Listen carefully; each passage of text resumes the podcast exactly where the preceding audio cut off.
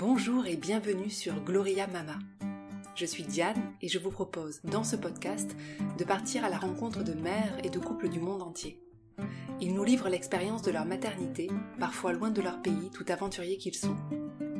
Des histoires d'hier et d'aujourd'hui, des histoires aux mille couleurs, aux mille saveurs, parfois douces, parfois plus amères. Les sujets de ce podcast? Le désir d'enfant, les fausses couches, la grossesse, l'accouchement, l'allaitement, le retour de couche, la PMA, la GPA et bien d'autres encore vécus de par le monde. Ici, c'est un creuset d'histoire, un florilège de témoignages de parents et d'interviews de professionnels dans lesquels puiser pour apprendre, comprendre, mieux accompagner, partager, se rassurer. Chaque histoire est unique et pourtant universelle, riche de messages et d'enseignements. Car toutes ces histoires s'enlacent et s'entremêlent pour n'en raconter qu'une, celle de la vie amis curieux, ouvrez vos écoutilles. Vous écoutez le septième épisode de Gloria Mama.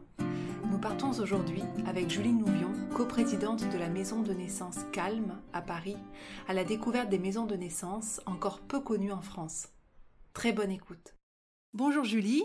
Bonjour Diane. Merci d'avoir accepté cette interview pour euh, Gloria Mama. Nous devions nous rencontrer normalement sur Paris, mais la fermeture des frontières en a décidé autrement, puisque je vis à l'étranger, mais ça n'a absolument pas remis en cause notre souhait de parler haut et fort des maisons de naissance. Oui, merci, c'est chouette. Donc tu es euh, consultante en communication, coprésidente de l'association des amis et usagers euh, de la maison de naissance Calme, dont l'acronyme signifie comme à la maison. Et tu as écrit un très beau livre sur les maisons de naissance intitulé Naître au calme, paru en mai aux éditions Fauve, dont je recommande vivement la lecture à tous. Merci. Donc de par ta position de coprésidente euh, de la maison de naissance Calme, tu es euh, très au fait de l'histoire des maisons de naissance, de leur genèse, de leur philosophie. Tu es très engagé également sur leur avenir et tu les connais aussi de l'intérieur puisque tu as toi-même accouché au calme en 2017 de ton second enfant. Donc n'hésite pas au-delà des réponses à mes questions en tant que coprésidente du calme à partager aussi ton expérience de mère et tes ressentis. Dans un premier temps, en fait, j'aimerais que tu nous expliques ce qu'est une maison de naissance parce qu'on connaît toutes et tous euh, les hôpitaux, puisque c'est le lieu de l'accouchement en France. 99% des accouchements se déroulent à l'hôpital en France, mais est apparue il y a quelques années, depuis 2016, une alternative aux hôpitaux, qui sont les maisons de naissance. Et donc, est-ce que tu peux nous en parler? Oui, les maisons de naissance, elles sont apparues au milieu des années 60 euh, dans différents pays, un peu plus tard en France, où il y a eu des ancêtres de nos actuelles maisons de naissance à partir de, des années 70, un petit peu dans les années 80-90, mais c'était des initiatives très ponctuelles. Elles se sont développées ces dernières années, on reviendra peut-être sur leur euh, cadre légal après. Une maison de naissance, comme son nom l'indique, c'est un, lieu qui accueille euh, des femmes enceintes pour le suivi de grossesse et pour l'accouchement. Ce sont des lieux qui ressemblent davantage au domicile qu'à l'hôpital, d'où leur nom de maison, et qui rentrent dans la catégorie de ce qu'on appelle l'accouchement extra-hospitalier. Donc une maison de naissance est aménagée comme une maison, comme un appartement, et on y est suivi par une sage-femme unique dans le cadre d'un accompagnement global du début à la fin de la grossesse, lors de l'accouchement et également des suites de couches. On parle aussi souvent dans les maisons de naissance d'un accouchement physiologique. Qu'est-ce que ça signifie exactement? La notion de physiologie, elle est assez importante. En maison de naissance, on peut être suivi dans le cadre d'une grossesse physiologique, c'est-à-dire d'une grossesse qui n'est pas pathologique.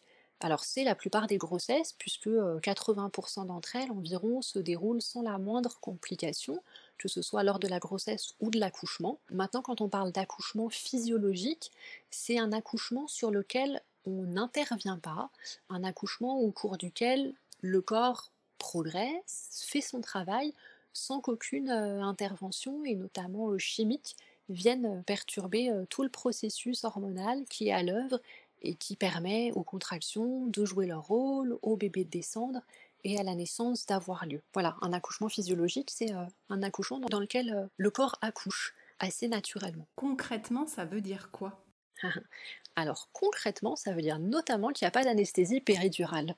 Parce que l'anesthésie péridurale, qui présente euh, un certain nombre d'avantages, et notamment celui d'éviter la douleur. Ça modifie la façon dont le corps travaille, dont la femme va bouger éventuellement et dont l'accouchement va progresser. Donc euh, lorsqu'on accouche en maison de naissance, accompagné par une sage-femme, on peut bouger, on a d'autres moyens de soulager la douleur par le mouvement, par l'utilisation de l'eau chaude qui est un, très bon analgésique, donc en prenant un bain par exemple, tout un tas de, petites astuces, de massages, de changements de position. Mais voilà, il n'y a pas, a pas d'anesthésie péridurale par exemple. Je voudrais qu'on revienne sur le terme d'accompagnement global dont tu parlais pour présenter les maisons de naissance.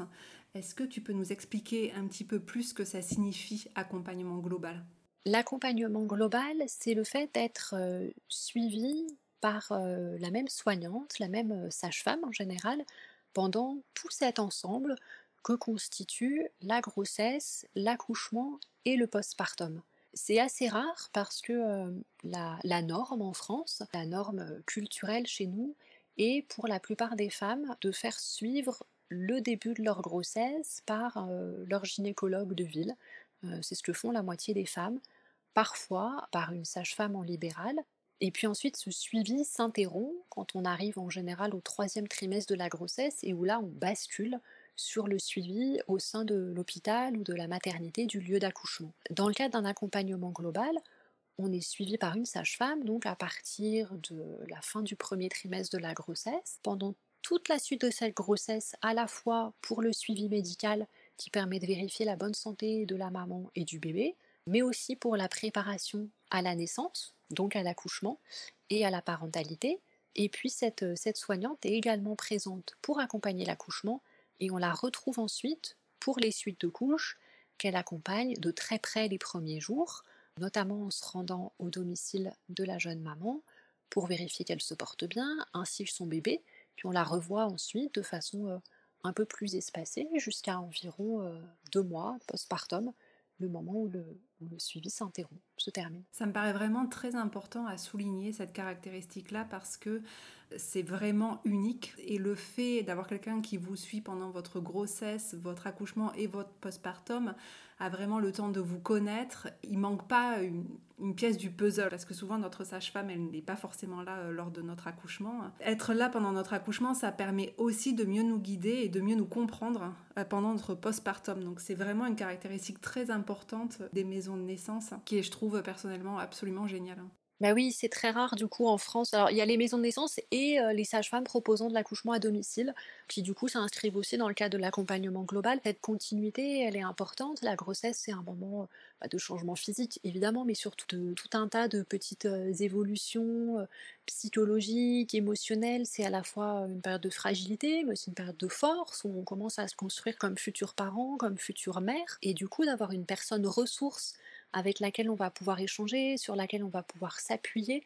Je pense que c'est vraiment très important pour l'après, parce que le postpartum est un moment euh, loin d'être évident. On en parle beaucoup euh, ces derniers temps et c'est une bonne chose, je crois, que ça émerge comme, euh, comme problématique. Et donc de retrouver quelqu'un qui nous a connus lors de ces différents moments, c'est effectivement assez essentiel, et notamment le jour de l'accouchement, de ne pas se trouver face à une équipe qu'on n'a jamais vue avant. Un accouchement, c'est quand même extrêmement intime, c'est pas évident comme euh, traversée, et donc d'avoir en face de soi quelqu'un qu'on connaît et aussi quelqu'un qui nous connaît. Je pense que du côté de la sage-femme aussi, c'est important d'avoir pu tisser une relation avec, avec cette femme-là, de connaître éventuellement les peurs qu'elle va avoir par rapport à l'accouchement, ses appréhensions, mais aussi ses forces, de pouvoir lui rappeler ce sur quoi elle avait envisagé de s'appuyer. Enfin, du coup, on a vraiment une équipe euh, gagnante parce qu'elle se connaît et pas juste de personnes qui se retrouvent euh, en face à un moment, un moment tout sauf anodin. Est-ce qu'il y a des contre-indications pour ne pas pouvoir accoucher en maison de naissance? Oui, tout à fait. On parlait de, grossesse euh, physiologique et, c'est vrai qu'il y a un certain nombre de grossesses qui ne sont pas dans la physiologie ou en tout cas qui nécessitent une surveillance particulière. Alors il y a bien sûr les grossesses multiples. À partir du moment où on attend des jumeaux, il faut accoucher en maternité, à l'hôpital, parce que ce sont des accouchements qui peuvent être un peu plus compliqués. Il y a le cas de certaines pathologies du côté de la maman, par exemple, comme un diabète gestationnel, qui donc apparaît en cours de grossesse. Côté bébé, certains retards de croissance in utero, peuvent nécessiter par précaution un accouchement à l'hôpital et plus spécifiquement dans un hôpital équipé, euh, si besoin, d'un service de néonatologie. Et puis il y a euh, bah, quelques cas qui ne sont pas euh, des pathologies, mais qui ne permettent pas l'accouchement accompagné seulement par une sage-femme. Je pense par exemple à l'accouchement d'un bébé qui se présente en siège, dans le cas où une intervention serait rendue nécessaire. Tout à l'heure, tu nous parlais de l'ambiance, de l'état d'esprit de la maison de naissance. Est-ce que tu peux nous décrire un peu plus une maison de naissance? À quoi ça ressemble exactement? Une maison de naissance, pour schématiser, ça ne ressemble pas du tout à un hôpital et ça ressemble beaucoup à un domicile. Parce que l'idée, c'est vraiment de s'y sentir chez soi lorsqu'on y vient pour les consultations et lorsqu'on y est au moment de couchement. Alors les maisons de naissance, en général, elles ont tout un espace euh, convivial, euh, une salle de vie, un salon, une cuisine qui permettent des rencontres, qui permettent aux usagers, aux personnes qui viennent en consultation de pouvoir échanger, de pouvoir se réunir lors de petites euh, rencontres euh, soit informelles, soit organisées comme des ateliers, euh, des échanges divers. C'est aussi un, endroit où on peut bah, croiser types de sages-femmes qui parfois y déjeunent, y prend un thé. Donc il y a cet aspect convivialité qui est assez important. Ensuite, il y a bah, des cabinets de consultation qui sont généralement aménagés de façon assez chaleureux, c'est un lit simple plus qu'une table d'examen, des couleurs chaudes, et puis dans les salles de naissance, là ça ressemble davantage à une chambre, comme on l'a chez soi. Il y a un grand lit qui permet d'accueillir la naissance éventuellement, même si c'est assez rare, mais en tout cas après bah, les premières heures de la maman et de son bébé, éventuellement une nuit pour le couple si la naissance a eu lieu dans la soirée ou pendant la nuit et que du coup euh, tout le monde reste dormir. Il y a une grande baignoire quasiment systématiquement qui permet euh, de soulager très efficacement les contractions douloureuses. Et puis, il y a différents accessoires qui vont permettre de soutenir la femme en travail et de lui offrir des possibilités de mouvement. Je pense par exemple à des gros ballons, qui permettent de bouger le bassin et donc de faciliter la descente euh, du bébé, à ce qu'on appelle des lianes de suspension qui ressemblent à une grande écharpe de portage qui serait euh, attachée et qui permet quand on est en, position debout parce que ça facilite là aussi la descente du bébé de pouvoir bah, supporter un petit peu son poids sur cet objet. Ce sont des pièces assez vastes dans lesquelles on peut euh, marcher, déambuler un petit peu. L'idée étant vraiment de s'y sentir bien aussi bien que si on était à son domicile. Est-ce que tu peux nous dire un mot sur les sages-femmes en maison de naissance et leur rôle? Alors, les sages-femmes en maison de naissance, c'est à la fois des sages-femmes comme les autres, et puis malgré tout, elles ont quelques spécificités. Notamment, je crois qu'il faut avoir une vocation bien chevillée au corps pour exercer comme ça, parce que ça demande une grande disponibilité, contrairement à l'hôpital ou euh, dans le cadre d'un travail euh, salarié assez classique, avec des périodes de travail d'une douzaine d'heures et de repos qui s'enchaînent. Là, elles sont assez souvent d'astreinte pour pouvoir bah, tout simplement être euh, disponibles pour la, femme qui va accoucher, parce qu'on ne peut pas prévoir le moment d'accouchement. Elles sont généralement très impliquées dans ce qu'elles font. Moi, je trouve que c'est des professionnelles euh, absolument merveilleuses. Déjà, sage-femme, c'est pas un métier euh, anodin, mais toutes celles que j'ai rencontrées euh, sont des passionnées de la grossesse, de la naissance bien évidemment, et de cette capacité qu'elles ont à travers l'accompagnement global qu'elles offrent à vraiment accompagner, aider des femmes à, vivre cette grossesse au mieux, à vivre des beaux accouchements et puis à entrer dans la parentalité en étant euh, outillé le mieux possible parce que l'échange, les discussions, tout ce cheminement aura vraiment permis d'entrer dans de bonnes conditions dans la maternité. On sait qu'un accouchement qui se passe bien, c'est quand même un bon gage pour la suite. Donc voilà, les sages-femmes de maison de naissance, elles jouent un rôle très important là-dedans. Tu dis aussi euh, dans ton livre très bien qu'elles assurent la responsabilité entière médicale et, vraiment leurs compétences sont reconnues et suffisantes. Je pense que pour une sage-femme, exercer en, maison de naissance, c'est vraiment euh, le lieu d'exercice euh, idéal qui correspond un peu à l'essence de ce qu'est être sage-femme. Alors ça ne veut pas dire que toutes les sages-femmes devraient vouloir travailler de cette manière-là parce que, bah, encore une fois, il y, y, a des contraintes notamment en termes de disponibilité et d'emploi du temps qui sont pas nécessairement faciles, et notamment sur des périodes longues. Mais je crois que c'est important aussi que les maisons de naissance existent pour les sages-femmes, pour la profession de sage-femme, parce que ça permet de rappeler, de montrer qu'elles sont complètement dans leur rôle, que ce sont elles en première ligne les professionnels, les soignantes qui accompagnent la grossesse et les accouchements conformément hein, aux compétences que leur reconnaît euh, la loi, puisque ce sont des professionnels médicaux, donc elles sont là pour ça, pour accompagner des grossesses, des naissances, en toute autonomie. Une maison de naissance n'est pas sous la direction d'un ou d'une gynécologue obstétricienne. Les sages-femmes, ils sont en, entière responsabilité. Elles travaillent en équipe, ça c'est important. Le travail en équipe est vraiment un point clé qui leur permet bah, d'échanger sur les dossiers. ça, je crois que c'est aussi quelque chose qui, leur tient à cœur et qui est important en général dans le métier de sage-femme.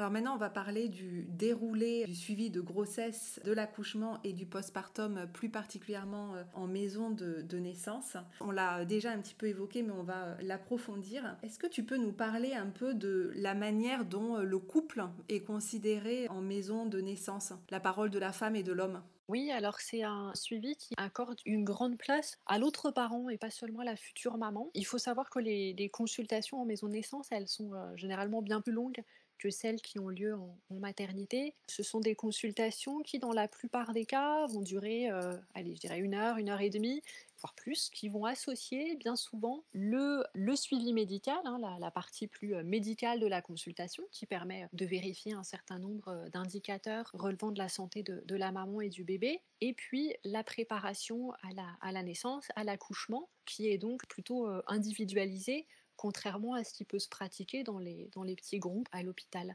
Cette individualisation-là, elle permet bah, bien entendu de personnaliser la préparation parce que euh, les questionnements, euh, les réflexions au sein du couple de futurs parents ne sont pas les mêmes quand on attend un premier ou un deuxième enfant, quand on a déjà vécu ou pas une expérience d'accouchement, quand on a vécu une bonne ou une moins bonne expérience de premier accouchement. Et du coup, le dialogue qui s'instaure entre le couple de futurs parents, euh, la maman euh, et la, sage-femme, colle au plus près, je crois, des attentes qui peuvent exister.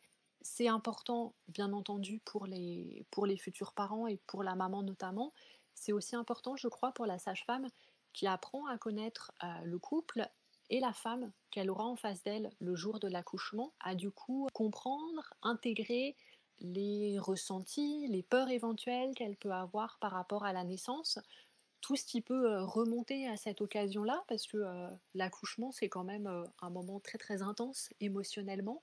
Tout cet échange, en fait, va bénéficier énormément à la relation de soins, parce que je crois que c'est vraiment une relation qui s'instaure entre entre la femme enceinte euh, et, la soignante en face. Je voudrais rebondir sur tes paroles et citer euh, Béatrice Jacques, donc, qui est sociologue et que tu cites euh, dans ton livre. Elle dit La parole de la femme doit être totalement respectée. Tout ce qu'elle exprime sur son ressenti, ses sentiments, est donc considéré comme un savoir profane qu'il faut écouter et à partir duquel il faut travailler. C'est vraiment ce que tu dis en fait. Cette écoute mm. très importante entre le soignant, la sage-femme et le couple qu'elle accompagne qui fait qu'en en fait on n'est pas du tout dans une posture de euh, soignant sachant, mais qu'on est dans une posture de, ce qu'on appelle empowerment en anglais, voilà, d'empuissancement euh, de, la femme pour qu'elle puisse euh, accoucher dans les meilleures conditions.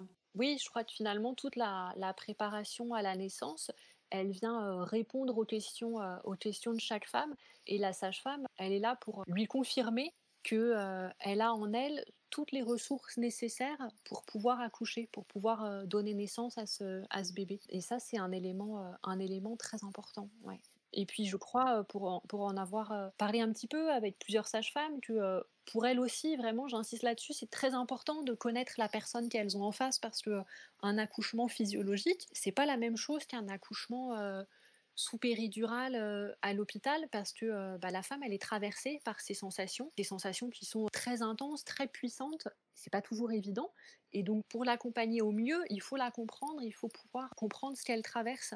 Et, et, on le sait parce que les sages-femmes l'expliquent que parfois un travail qui progresse mal à un certain moment, c'est aussi peut-être une femme qui a besoin d'être accompagnée, d'être rassurée sur sa capacité à vraiment donner naissance à ce bébé, qui a besoin d'être rassurée par rapport à tout ce qui se joue au moment de l'accouchement. On passe d'une femme enceinte à une maman avec un bébé qui est là. Et toutes ces séances de, de préparation, d'échange, de discussion, elles vont permettre de mettre des mots sur des appréhensions éventuelles. Et ça, ce sera euh, très bénéfique euh, vraiment au moment de la naissance. Concrètement, admettons, voilà, je, suis suivie en maison de, naissance, je sens que j'ai des contractions euh, régulières.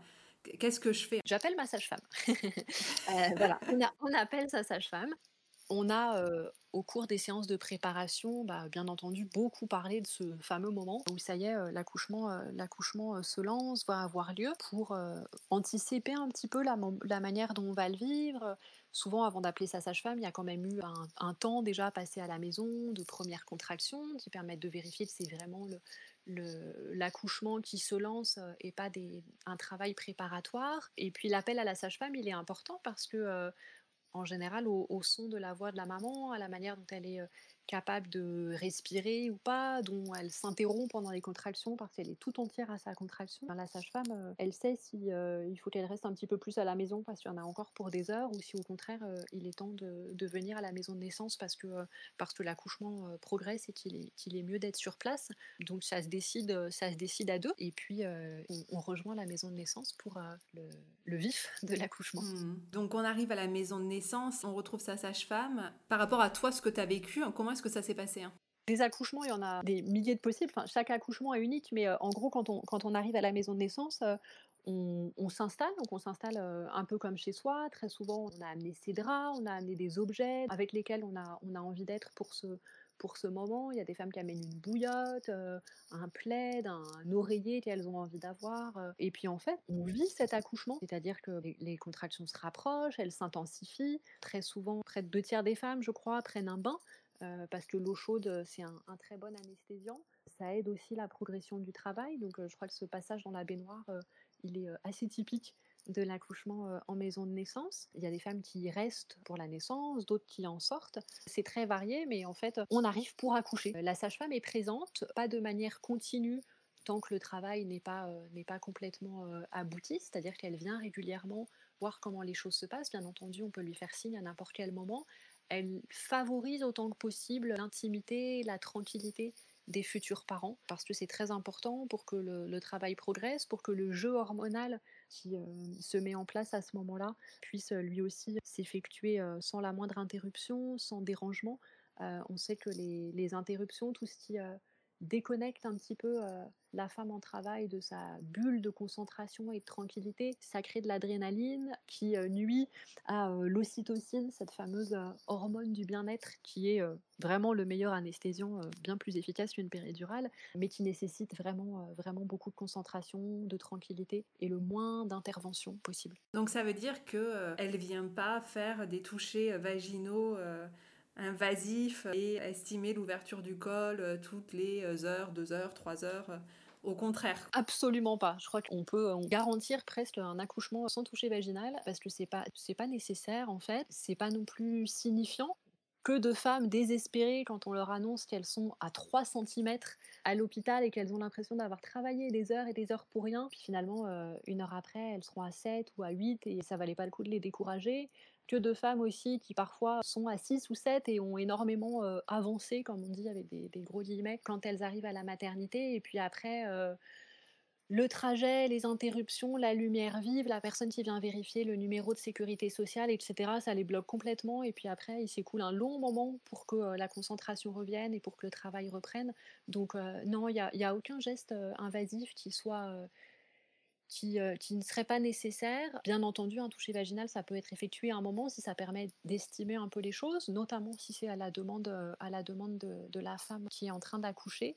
Mais c'est pas du tout un incontournable, loin de là. La sage-femme, elle va estimer l'avancée du travail à l'intensité des contractions, à la manière dont la femme va bouger, aux positions qu'elle va prendre, euh, au changement éventuellement de position que son corps lui dicte, à cette fameuse phase de désespérance qu'on ne connaît pas forcément quand on accouche en maternité péridurale parce que du coup elle, ne s'exprime pas de la même manière, mais qui est en fait ce moment où euh, on est presque au bout. Et il y, a, un léger moment de, flottement, de désespérance, de désespoir, parfois d'inquiétude, euh, voire de peur de la mort, qui est euh, bah voilà, tout simplement un, petit passage et qui indique euh, que, la fin est proche, que le bébé va bientôt naître. Et ça, dans un accouchement physiologique, ça arrive toujours. Les sages-femmes le reconnaissent et, euh, en général, euh, c'est un signe fort pour elles. Je me rappelle, moi, de mon accouchement, mon deuxième accouchement en maison de naissance, de ce moment que sur le coup, j'ai pas reconnu, même si je le connaissais, je l'avais déjà vécu avec un premier accouchement mais où vraiment j'avais l'impression d'être au bout.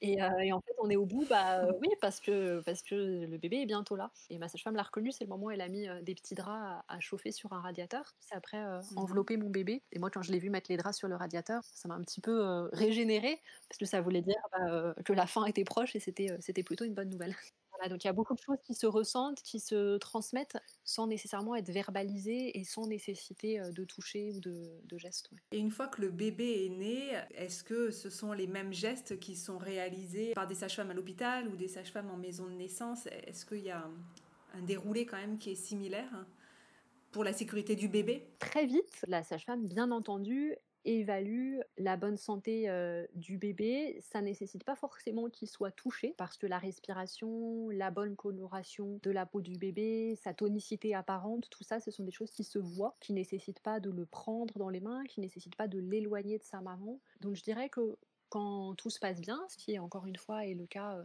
quasiment dans toutes les naissances, la première urgence, en fait, c'est que le bébé rencontre ses parents et sa maman. Donc, très généralement, c'est la maman ou, ou, le, papa, l'autre parent, qui va attraper le bébé, qui ensuite va être bah, dans les bras, en peau à peau. Donc, bien entendu, la sage-femme, elle, elle l'examine, mais cet examen, il est voilà, plus une observation. Et puis ensuite, elle s'éclipse. Elle s'éclipse pour permettre cette, cette, première rencontre qui est fondamentale, pour offrir l'intimité euh, nécessaire à ce, à ce bébé, à ses parents qui se découvrent euh, tous les trois. Et puis elle revient. Elle revient très vite au bout de quelques minutes parce que, euh, parce que cette observation du bébé, hein, c'est le fameux score d'Akbar. Il faut le refaire aussi à 5 minutes. Donc là aussi, elle regarde une nouvelle fois si tout va bien. et puis après, il faut, il faut qu'elle soit présente parce que, parce que tout ne se termine pas avec la naissance du bébé. Et d'un point de vue médical, il faut, il faut vérifier la bonne délivrance du placenta, qui d'ailleurs en maison de naissance peut prendre un peu plus de temps parce que les protocoles sont pas les mêmes et que euh, avant d'intervenir euh, médicalement, on laisse euh, au moins une demi-heure, voire plus, aux femmes pour que le, placenta sorte. Donc on, ne les presse pas là non plus là-dessus. Et on se précipite pas pour couper le cordon à peine le bébé né. On laisse plusieurs minutes. Souvent, il arrête de battre, d'ailleurs, avant d'être coupé. Et on reste combien de temps en maison de naissance? On y reste quelques heures, le temps de retrouver ses forces, ses esprits, avant de rentrer chez soi. Il n'y a pas de séjour comme en maternité. En moyenne, on y reste 6 à 8 heures après l'accouchement. Ça peut varier parce que ça s'adapte en fonction des besoins euh, des parents, du bébé, et puis euh, aussi en fonction de l'heure qu'il est. Une naissance à 21h, on met pas euh, tout le monde dehors à 4h du matin. En général, ils repartent plutôt en fin de matinée le lendemain après un bon petit déjeuner. Quand l'accouchement a lieu en journée, on peut repartir oui, six heures après pour rentrer chez soi. Mais c'est un, retour euh, précoce à la maison qui a lieu et qui est là aussi euh, préparé bien en amont pendant la, pendant la grossesse et au cours des séances de préparation avant la naissance. maintenant, si on en vient au postpartum, tu disais que la sage-femme suivait aussi euh, la femme pour son postpartum. Comment est-ce que ça se passe? Alors, effectivement, comme il n'y a pas de séjour en maternité, il faut quand même suivre de près la jeune maman et son bébé, notamment les, tout premiers jours après la naissance. En général, la sage-femme vient à domicile à J plus 1, donc le lendemain, J plus 3, J plus 5. Ça peut différer un petit peu selon les maisons de naissance, mais en tout cas, elle vient, c'est elle qui se déplace au domicile les premiers jours à plusieurs reprises bah, pour vérifier que, tout va bien, pour aider euh, à la mise en place de l'allaitement, pour surveiller la prise de poids du bébé, euh, un certain nombre d'éléments euh, pour, la, pour la maman également. Donc ça, c'est le postpartum immédiat. Elle est aussi joignable par téléphone pour répondre à, des questions parce que très fréquemment au cours des premiers jours il peut y avoir des petites, des petites questions, éventuellement des petites inquiétudes par rapport à un bébé euh, qui a tété plus ou moins par rapport à des petites difficultés d'allaitement notamment. Euh. Donc voilà, elle est joignable. Elle vient plus que ces trois ou quatre euh, visites si c'est nécessaire, bien entendu. Et puis après, il y a un suivi là qui s'effectue au sein de la maison de naissance avec deux consultations postnatales, maman-bébé, qui ont lieu généralement pour la première 10-15 jours après la naissance, et puis pour la seconde qui vient clore le suivi plutôt 6 à 8 semaines après. Du coup, c'est quand même un modèle qui est très pertinent en cas de crise sanitaire, comme on vient de vivre. Est-ce que ça a changé quelque chose pour les femmes qui ont accouché euh, sous euh, cette crise de coronavirus? Est-ce qu'elles ont eu le même accouchement finalement et le même suivi que s'il n'y avait pas eu de, crise de coronavirus? Ça a changé très peu de choses. Alors, il y a des points communs. Euh, le point commun principal, c'est que avec la pandémie, les séjours en maternité ont été énormément raccourcis et que euh, un nombre très important de femmes accouchant à l'hôpital est sorti à J plus 1. C'est amusant parce que d'habitude c'est très compliqué de sortir vite de maternité. Les sorties précoces en maternité c'est 48 heures après la naissance et il faut âprement le négocier. C'est un peu la croix à la bannière. Là ça a été mis en place, ça a été mis en place assez facilement avec du coup une prise de relais des professionnels de santé en ville pour suivre les mamans, donc euh, du coup avec des, avec des sages-femmes qui se déplaçaient et puis euh, pour suivre le bébé parce qu'il y a notamment cette visite du huitième jour qui euh, doit avoir lieu au plus tard le huitième jour, qui en général en maternité à l'hôpital est effectué par un, par un pédiatre au moment de la sortie. Mais quand on sort à J plus 1, J plus 2, du coup il faut aller voir un pédiatre en ville. Et tout ça, ça a été rendu possible par une bonne euh, coordination euh, ville-hôpital. C'est une très bonne nouvelle, je crois, pour la suite, parce que ça va peut-être permettre d'introduire un, peu de, un peu de souplesse pour les, les souhaits de retour rapide à la maison des femmes accouchant en maternité. Et donc pour en revenir aux maisons de naissance, eh bien, nos sorties très rapides ont eu lieu comme d'habitude, avec certainement beaucoup plus de sérénité, parce que là, ça fait complètement partie du projet de l'accouchement en maison de naissance et donc c'était bah, largement, largement anticipé. Les conjoints ont bien entendu été présents lors de l'accouchement, comme c'est le cas habituellement comme c'était recommandé d'ailleurs par un certain nombre d'instances pour les maternités, même si malheureusement on se rend compte que dans, un certain nombre de cas, ça n'a pas été rendu possible. Donc non, les, les circonstances d'accouchement et de suivi après ont été peu impactées parce que voilà, finalement, l'accouchement en maison de naissance, c'est un peu du circuit court, c'est-à-dire qu'il y, a peu d'intervenants, il y a la, proximité est très, très importante, donc rien n'a changé de ce point de vue-là. Donc c'est vraiment un modèle extrêmement pertinent en cas de, crise sanitaire, c'est quand même bon à savoir. Hein. oui, le fait que, que chaque sage-femme n'accompagne qu'un accouchement à la fois, parce qu'on on, l'a pas évoqué, mais c'est aussi le une femme, une sage-femme, c'est-à-dire que en tant, que, femme, en tant que future maman, je suis accompagnée par une sage-femme pendant ma grossesse, au moment de mon accouchement et après. De l'autre côté, la sage-femme, bah, bien évidemment, elle a plusieurs euh, patientes, plusieurs soignées plutôt euh, en face d'elle, mais au moment de l'accouchement, elle n'accompagne qu'un seul accouchement à la fois. Ça veut dire qu'elle limite raisonnablement le nombre de suivis qu'elle effectue chaque mois pour pas avoir des télescopages de naissance. C'est aussi pour ça que, bien entendu, les sages-femmes peuvent être amenées à fonctionner en binôme parce que si le hasard fait que deux naissances ont lieu en même temps, une sage-femme ne peut pas en accompagner deux, mais elle est tout entière à l'accouchement qui est en train de, se dérouler. Donc, bah, il n'y a pas d'inquiétude de, croisement, de germes, de se changer en passant d'une salle d'accouchement à une autre. Là, les deux parents et puis la sage-femme étaient en quelque sorte confinés ensemble. Si c'était pas dans la, dans la chambre de naissance parce que la sage-femme sortait, bah en tout cas, c'était parce qu'elle se rendait dans un bureau, dans une salle à côté, mais elle n'était pas en contact avec d'autres personnes. Donc, d'un point de vue, sanitaire, effectivement, ça fonctionne bien. Et toi, de manière plus personnelle, qu'est-ce qui a vraiment été euh, déclencheur de ta décision d'accoucher de ton deuxième enfant en 2017 dans une maison de naissance? Alors, en fait, je connaissais déjà les maisons de naissance et j'étais un peu amoureuse de ce modèle-là. J'ai un premier enfant qui est né, alors les maisons de naissance n'existaient pas, mais qui est né en maternité, la maternité des Bluets à Paris, qui est, encore assez emblématique pour les possibilités d'accouchement éventuellement physiologique, mais en tout cas le moins médicalisé possible. J'avais déjà expérimenté euh, un accouchement sans péridurale, qui s'est très bien passé. Et euh, je dirais que j'avais envie d'aller euh, un cran plus loin et de pouvoir bénéficier de ce qui m'apparaissait comme une solution absolument formidable. J'avais envie de goûter l'accompagnement global que j'avais pas expérimenté la première fois, et je dirais de plonger un peu plus loin dans ce que je trouve moi être une expérience absolument fabuleuse, l'accouchement, parce que c'est, je crois, parmi les choses les plus intenses, les plus puissantes d'une vie et que moi c'est quelque chose qui me fascine. Quand on, voit la France par rapport à l'étranger, en tout cas le développement des maisons de naissance par rapport à l'étranger, on peut quand même dire qu'on a 40 ans de retard par rapport à nos voisins. Aux US, les premières maisons de naissance datent des années 70, 1975 pour l'Allemagne, 1987 pour la Grande-Bretagne, la Belgique, l'Australie, Suède, Pays-Bas. Il y a quand même un grand nombre de maisons de naissance, donc aux États-Unis on est à 345, 160 69 en Grande-Bretagne, 16 au Québec, 25 en Suisse, 23 aux Pays-Bas.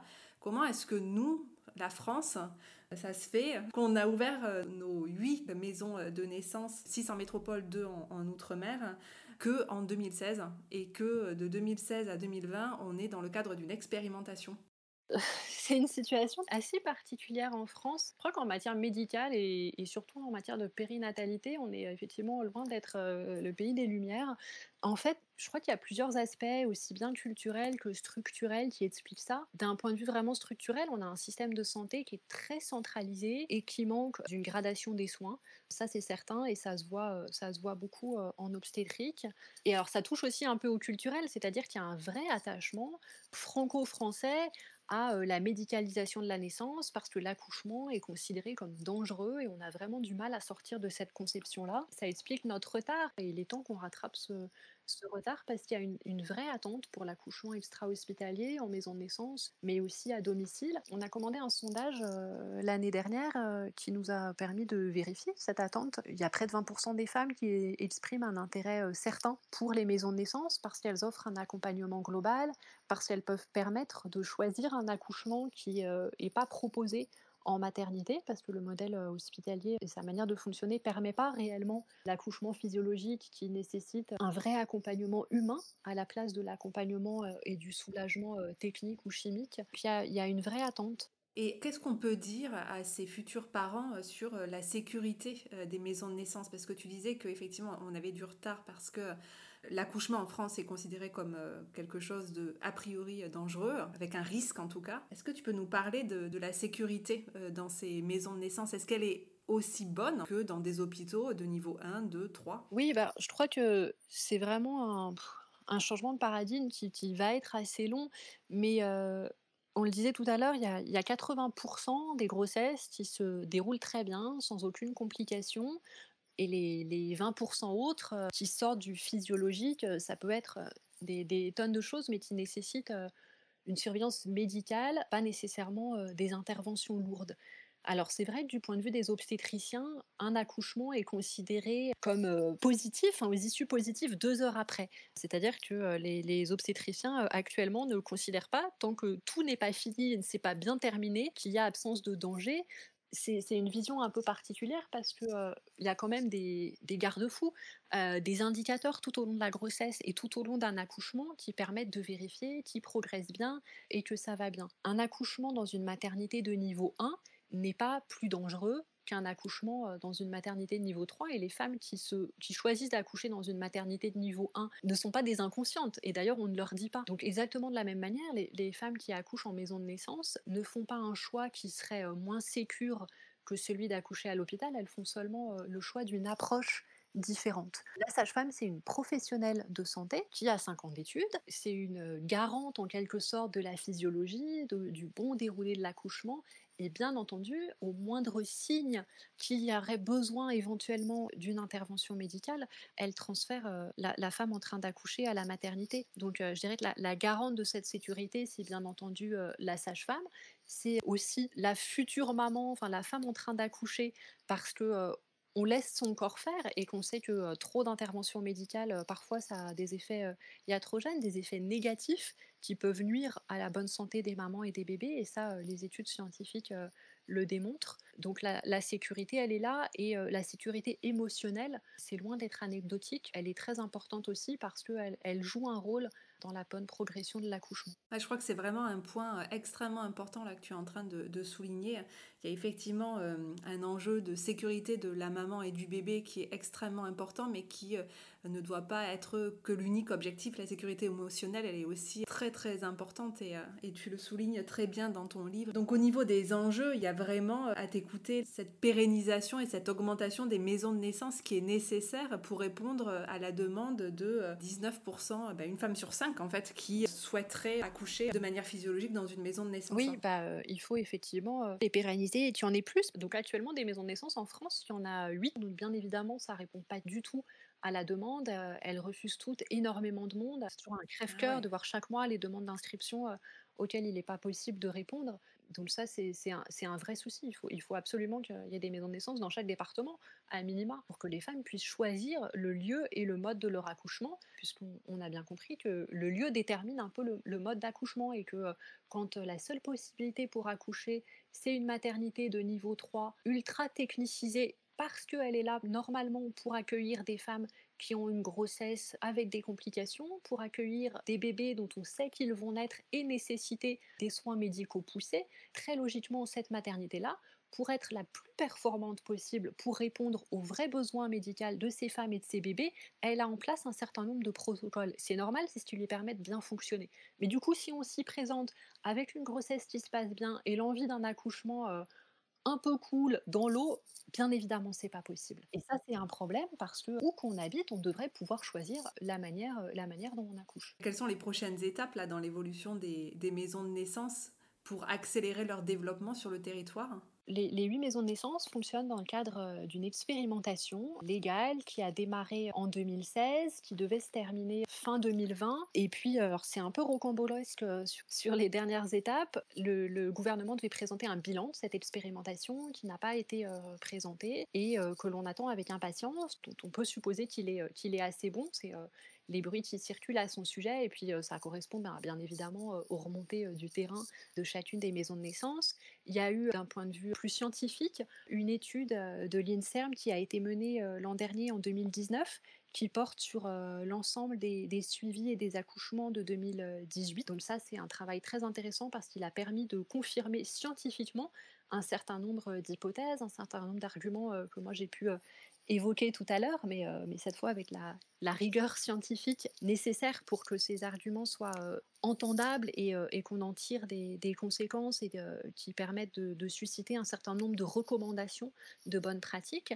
Donc voilà, on avait une fin d'expérimentation prévue pour la fin de l'année 2020, une proposition de loi qui a été déposée en février et qui devait être examinée au Sénat au mois de mars. Et puis tout s'est arrêté avec le Covid, la pandémie, l'activité parlementaire en suspens. Donc on, a connu euh, voilà, ces dernières semaines euh, une période un peu d'entre-deux. Là, il semble que le, gouvernement euh, prolonge l'expérimentation sur les maisons de naissance d'un an jusqu'à fin novembre 2021 avec l'intention que cette année supplémentaire permette de mettre en œuvre une pérennisation pour celles qui existent et on le pense, on l'espère aussi une généralisation, c'est-à-dire un déploiement de structures bien plus nombreuses sur l'ensemble du territoire.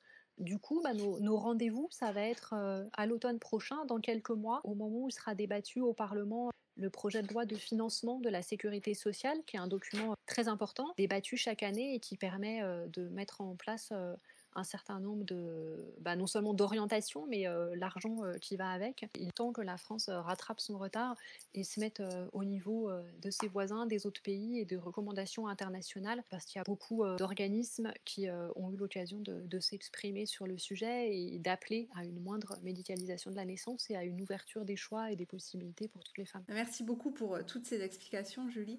moi, j'ai une dernière question un peu plus personnelle. Je voudrais savoir, tu es extrêmement active dans la défense des maisons euh, de naissance. Tes enfants pourtant euh, grandissent et tu pourrais avoir d'autres combats, euh, celui, je sais pas, de la crèche, de l'école. Qu'est-ce qui fait que tu es aussi impliquée dans cette défense des maisons de naissance? Ah, bah alors j'ai d'autres combats aussi. En fait, je crois que j'aime bien que les choses aillent, euh, jusqu'au bout. Et, donc, euh, mon militantisme au sein du calme et des maisons de naissance en général, il n'était pas lié au fait de, moi y accoucher. Ça, effectivement, euh, c'est fait. Mais je souhaite que les autres femmes puissent bénéficier de ce dont moi j'ai bénéficié, du choix du lieu et du, mode d'accouchement, parce que je crois que c'est fondamental. C'est un droit. On a beaucoup milité pour le, droit à disposer de notre corps, à choisir d'avoir des enfants si on le veut, de les avoir ensuite quand on le veut. Et je crois qu'il est tout aussi important de pouvoir choisir de donner naissance comme on le veut. C'est pour moi un enjeu féministe absolument euh, crucial. J'arrêterai pas de militer tant que ça ne sera pas euh, résolu. Je souhaite vraiment que l'accouchement extra-hospitalier en France il soit, rendu possible et, rendu possible euh, à toutes. C'est ce qui fait que je soutiens aussi l'accouchement à domicile, même si je ne suis pas engagée concrètement sur le sujet, mais ce sont des, combats qui, qui, demeurent assez proches. En France, on va finir par y arriver. Dans quelques temps, on aura une belle victoire et on pourra se réjouir, raconter à nos enfants, à nos petits-enfants et notamment à nos filles et à nos petites-filles qu'on a participé à ce magnifique combat-là d'humaniser encore plus la naissance en France. Merci beaucoup de mener ce combat pour toutes les femmes. Je rappelle que tu as écrit un très joli livre qui s'appelle Naître au calme, qui est publié aux éditions Fauve. On peut le trouver bien sûr en librairie, mais également sur les plateformes de vente en ligne, mais aussi sur le site internet naîtreaucalme.fr. C'est vraiment une mine d'informations concernant la genèse des maisons de naissance, mais aussi leur philosophie, leur fonctionnement. Et je recommande vivement cette lecture à tous les futurs parents et à tous ceux également qui se questionnent sur leur grossesse et leur accouchement. C'est une vraie belle alternative à l'hôpital qui garantit euh, non seulement la sécurité de la maman et du bébé, mais aussi la sécurité émotionnelle, et tu l'as, tu l'as bien souligné. Merci beaucoup, Julie, merci infiniment. Merci beaucoup, Diane, de défendre les maisons de naissance euh, et puis de, de m'avoir offert cet espace euh, pour en parler. Merci, à bientôt. À bientôt. Si vous avez aimé cet épisode ou que vous pensez qu'il peut être utile à d'autres, n'hésitez pas à le partager, à mettre 5 étoiles sur iTunes et un commentaire. Cela permet à d'autres de le découvrir et cela m'aide beaucoup. Vous pouvez également me suivre sur Instagram ou Facebook sous l'identifiant gloriamama.diane. Pour le prochain épisode, on change complètement de sujet puisqu'il sera consacré au deuil périnatal et néonatal. Pour parler de ce sujet, nous serons avec la vice-présidente de l'association Agapa, Christine Krauter, dont l'objectif est d'offrir à tous la possibilité de parler et d'être écouté après une grossesse qui n'a pas été menée à son terme. À très vite sur Gloria Mama.